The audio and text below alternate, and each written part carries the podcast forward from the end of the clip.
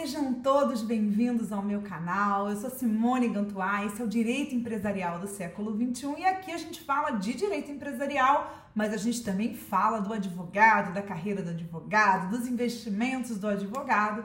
E hoje eu vou falar sobre direito empresarial, ó, na veia, porque o assunto é um assunto importante, um assunto que eu tenho recebido algumas perguntas principalmente no meu direct message. Então, a ideia aqui é passar uma mensagem mais geral, já que essa pergunta tem se tornado direta ou indiretamente, às vezes a pergunta não é diretamente essa, mas indiretamente passa por essa questão. Então, eu vou tirar uma dúvida geral aqui, produzir um conteúdo um pouco mais amplo, porque a dúvida de algumas pessoas pode ser a sua dúvida também.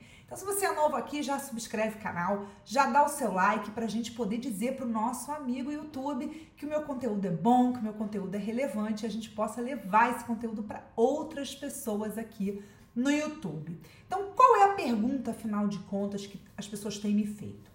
É, vamos primeiro contextualizar para vocês poderem entender do que, que eu estou falando, né? É, foi aprovada a Lei 14.195 de 2021. Essa lei ela é uma lei que trata de muitas mudanças, entre elas algumas mudanças no Código Civil, e é sobre algumas delas que eu vou tratar aqui.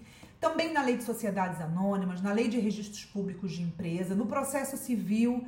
Então a gente tem uma mudança e outros assuntos que não são diretamente ligados ao direito empresarial. Então, é uma lei bem grande, bastante, bastante importante, uma lei bem importante.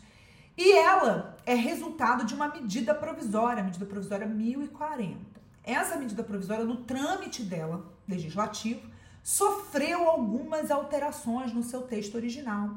E essas alterações eu vou destacar aqui para vocês. O que eu vou falar é o artigo 38 até o artigo 43 e a parte de revogações finais e transitórias da lei, que também traz algumas questões importantes que vão se relacionar com esses dispositivos. Nesses artigos 38 a 43, algumas mudanças elas eram ou no próprio texto normativo do Código Civil ou impactavam textos normativos do Código Civil.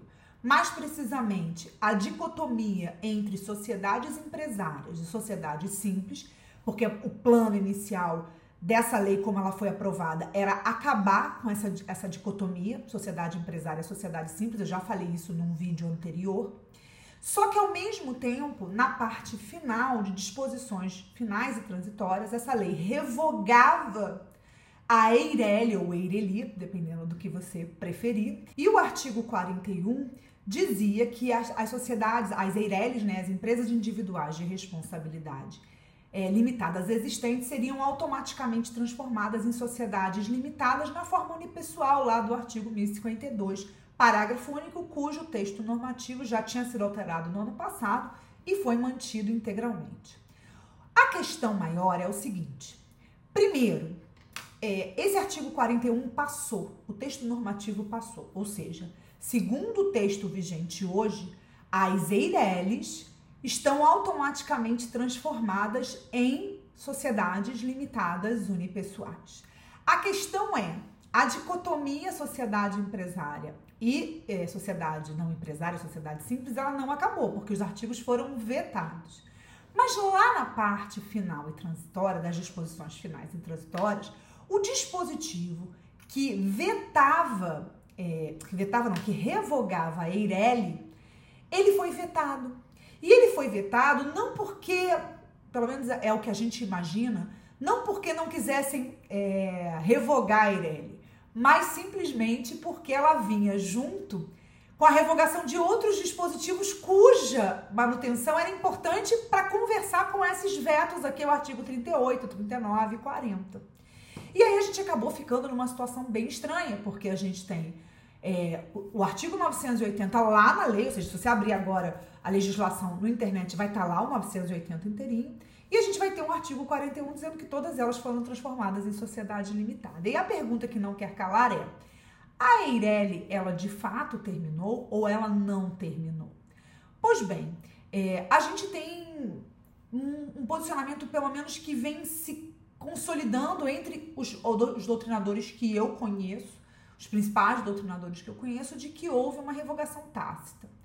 E por que, que haveria uma, uma, uma, uma revogação tácita? Por uma incompatibilidade. Não faz sentido você ter todas as sociedades existentes, as EIRELs existentes, transformadas em sociedades limitadas e ter as novas não transformadas, né? E você não ter, e você ter a manutenção desse dispositivo. Então, é, preocupado com essa insegurança jurídica, é, a AGU produziu um parecer e, e a partir desse parecer a, o DREI, né, que é um órgão vinculado ao Ministério da Economia, através da circular SEI 3.500 de 2010 de 2021, emitido obviamente pelo Ministério da Economia ao qual, ao qual o órgão é vinculado, eles emitiram um parecer dirigido a todas as juntas comerciais, portanto, estou me referindo apenas às Eireles empresárias, eu não posso falar das Eireles não empresárias, mas ele vai dizer que, o, que ele reconhece a, a revogação tácita do artigo 980A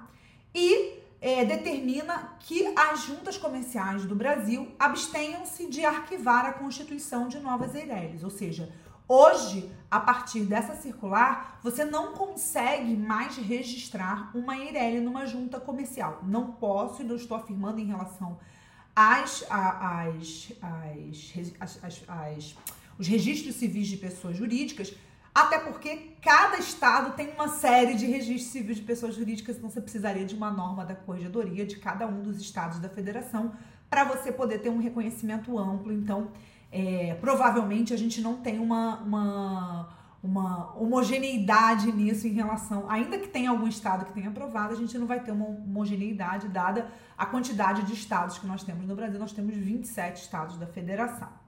É, mas a grande questão que eu, e era, eu acho que aí agora a gente chega realmente na dúvida da minha, das minhas seguidoras, é que é, todo o processo normativo ele, ele passa com, com a apresentação da lei para a sanção presidencial, o presidente tem a prerrogativa de vetar dispositivos, óbvio que eles têm fundamentos para fazer, existem justificativas por trás desses vetos, mas esses vetos eles podem ser derrubados.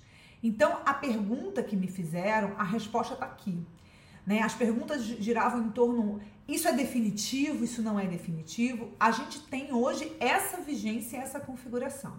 Todavia, se no trâmite do processo legislativo, na volta à casa, à casa legislativa, o, de, o veto for derrubado, os vetos a esses dispositivos em particular forem derrubados e, portanto, acontecer de fato a revogação da Eireli, a gente não só vai deixar de ter Eireli definitivamente, porque a gente vai ter a revogação definitiva e expressa do artigo 980A, coisa que a gente não tem hoje, o que a gente tem é uma incompatibilidade, seria uma revogação tácita e não uma revogação expressa. A gente teria, a gente pode ter a possibilidade ainda da entrada em vigor do artigo 38, do artigo 39, do artigo 40, do artigo 42, que são dispositivos que não só terminam com a dicotomia sociedade simples e sociedade empresária, então, isso ainda pode acontecer, dependendo do dia que você estiver assistindo esse vídeo, isso pode inclusive já ter acontecido ou não. A gente está na, naquela fase, aguarde-se cenas dos próximos capítulos, mas a gente ainda está nessa pendência, nesse momento.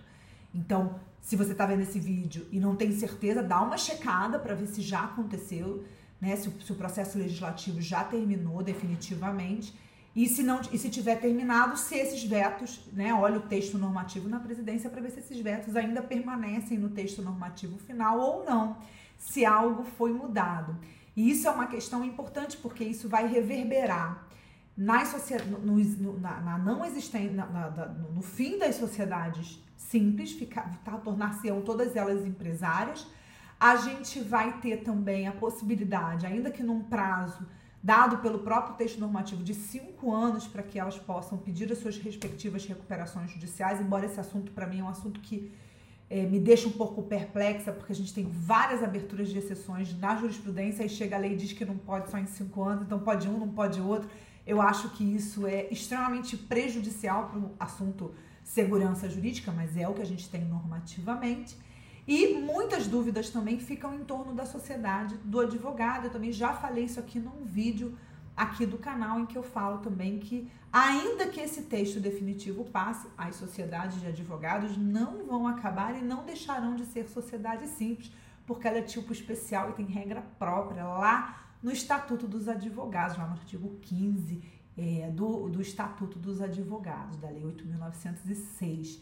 Então, é uma regra especial em relação ao Código Civil dentro né, da lógica hermenêutica, né, da nossa interpretação da lei, as leis que são especiais, elas prevalecem sobre normas gerais e o Código Civil é sim uma norma geral. E essa regra aqui também é uma regra geral, não é uma regra específica, então ela não tem o condão de a, a ser aplicada às regras do código do, do, do, Estatuto da Advocacia. Então, essa era essa pergunta que eu queria responder para vocês. A gente está com um texto vigente, sim, mas esse texto está subjúdice, subjúdice, não digo subjúdice, vamos corrigir aqui, sob o processo legislativo, aguardando o final do trâmite do processo legislativo e lembrando a vocês que dentro desse processo legislativo há sim a possibilidade de derrubada desses vetos e havendo a derrubada desses vetos, esse texto normativo ele pode passar a vigorar sim, ter eficácia sim e acabar com as sociedades simples e empresária e também com a Irene definitivamente, mas aí realmente jogando a pá de cal nela, pisando em cima para que ela realmente termine a existência dela. Com isso eu termino esse vídeo para vocês e lembro que para você que toda quinta-feira, meio-dia, tem um vídeo novo aqui para você no YouTube e esse vídeo também é publicado lá no meu podcast, no Pitadas de Direito Empresarial. Vou deixar todas essas informações aqui no link, no, na descrição do vídeo para você me achar no Instagram, você me achar no YouTube, no, no, no Pitadas também, falar comigo, a gente não perder esse contato. Até a próxima quinta-feira. Tchau!